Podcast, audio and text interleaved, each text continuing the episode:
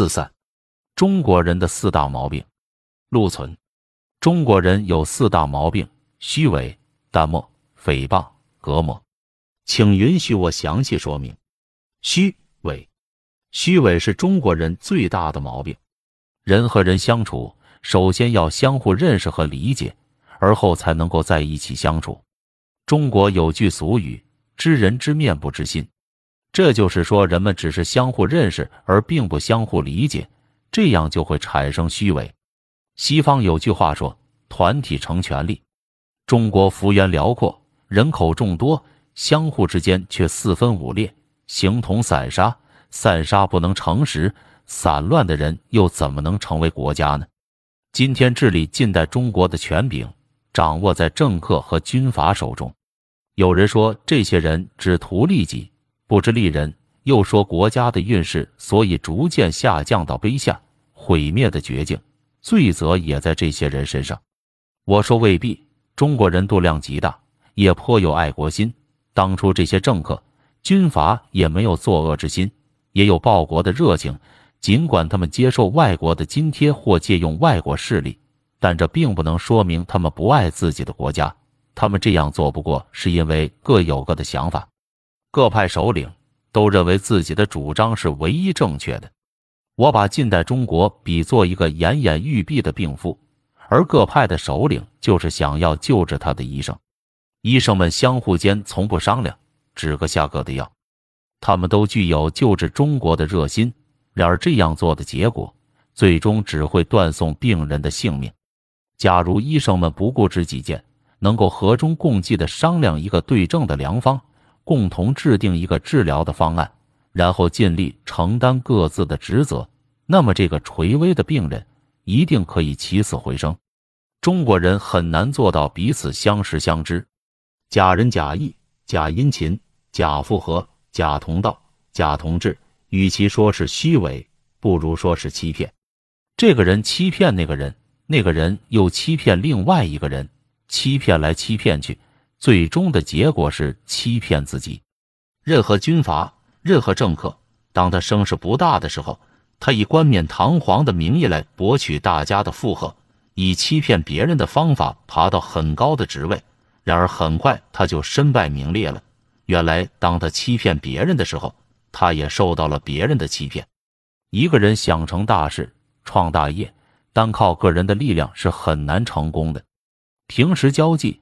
如果靠虚伪来拉拢关系，那么这些号称同心同德的人，最后都不会成功，因为他们认为善良的人不善良，他们相信有能力的人没有能力，十于八九的人都是自私自利的人，一心为公的人十无一二，这样怎么能够成就大事，怎么能够创立大业呢？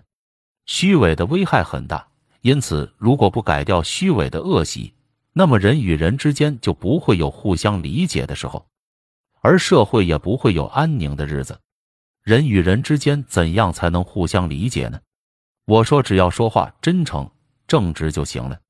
酒局饭桌之上会有真诚正直的话吗？嫖赌游戏的地方会有真诚正直的话吗？不会有的，只会以虚伪的话互相欺骗而已。人与人之间怎样才能互相熟悉呢？其一，应当经常相叙；其二，应当经常谈的。相叙不能徒具形式，相谈不能只装门面。孔子对众弟子说：“为什么不各自说说你们的志向呢？”就是这个意思。淡漠，淡漠就是漠不关心的意思。这也是中国人的一大毛病。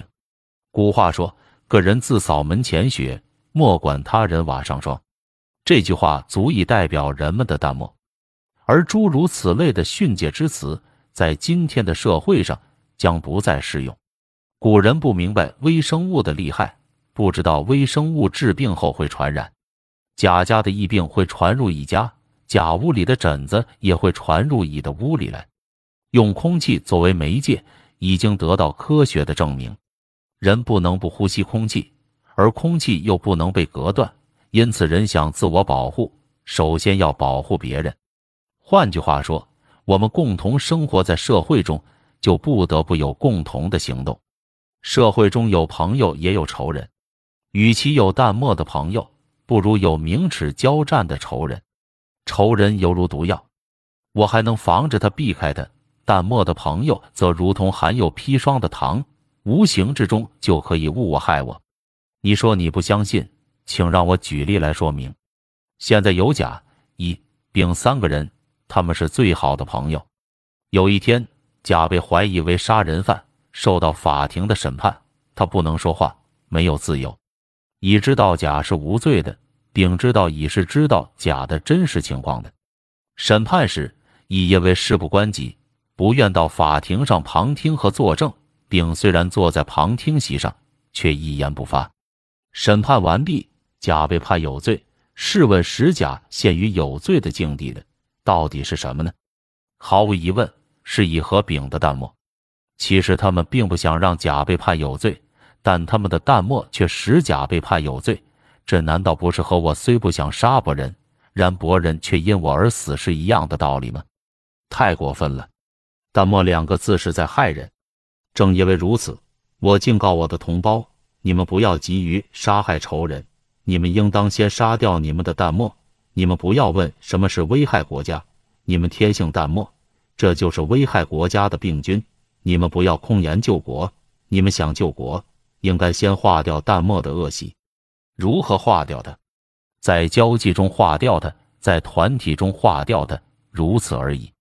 意见不怕不同，议论不怕不同，把事情重视起来，不再淡然处之，不再敷衍了事。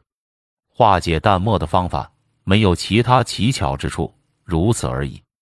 诽谤，诽谤也是中国人的一大通病，喜欢议论别人的短处，这就是诽谤。它是与奖赏。称誉相反的概念，中国贤人君子受到诽谤的十有八九，受到赞誉的十无一二。